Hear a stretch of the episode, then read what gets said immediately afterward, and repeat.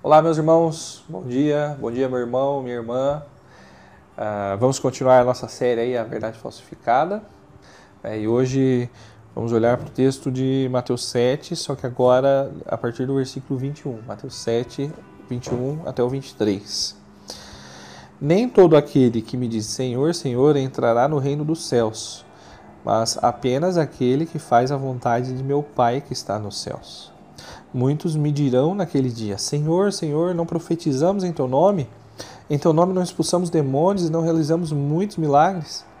Então lhes direi claramente: Nunca os conheci. Afastem-se de mim, vocês que praticam o mal.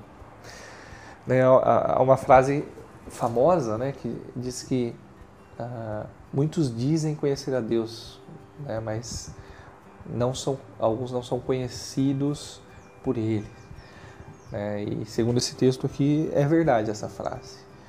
É, já, já há algum tempo né, também tem uma moda né, de apresentar um falso evangelho e tentar autenticar ele por meio de milagres, né, de, de, de prodígios, né, ah, grandes feitos.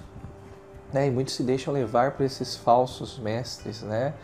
Alguns, é, de fato, podem estar sendo enganados, né, mas por não buscarem a Deus com sinceridade, né, estarem buscando outras coisas, né, em última instância, uh, eles encontrando o que querem, né, eles acabam seguindo esses, esses mestres, né, esses falsos mestres.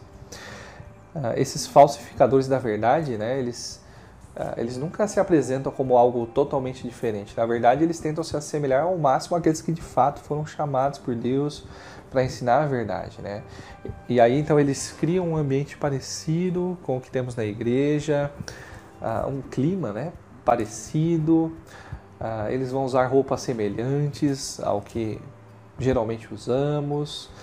Uh, vão usar um linguajar, né? São jargões às vezes que usam, que se assemelham com as palavras que usamos na igreja.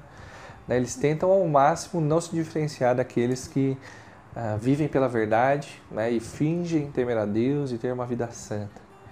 Mas como vemos aí a partir do versículo 21, né, uh, vai chegar um momento que eles vão se apresentar diante daquele que não se pode enganar. E diante de Deus, uh, eles vão tentar argumentar, vão tentar manter o seu plano, mas Deus os retribuirá com o seu justo juízo.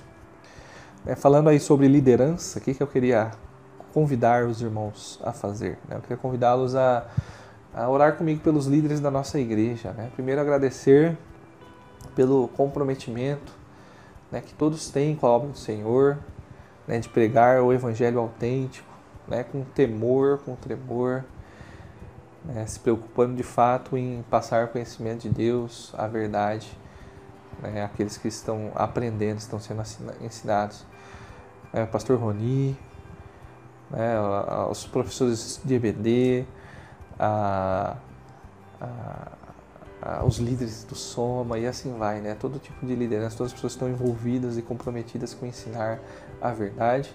Né, também todos os membros da nossa igreja, né, que têm se comprometido também com pregar o evangelho autêntico, né? Agradecer pela vida, né? E pedir para que Deus mantenha, né, nos mantenha ah, sempre, né, focados, apegados à palavra, que Ele sempre esteja nos sustentando na verdade.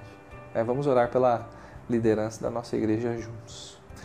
Né, que Deus esteja abençoando o seu dia né, e que possamos sempre estar pegados, apegados né, com firmeza à verdade do Evangelho. Bom dia, meu irmão.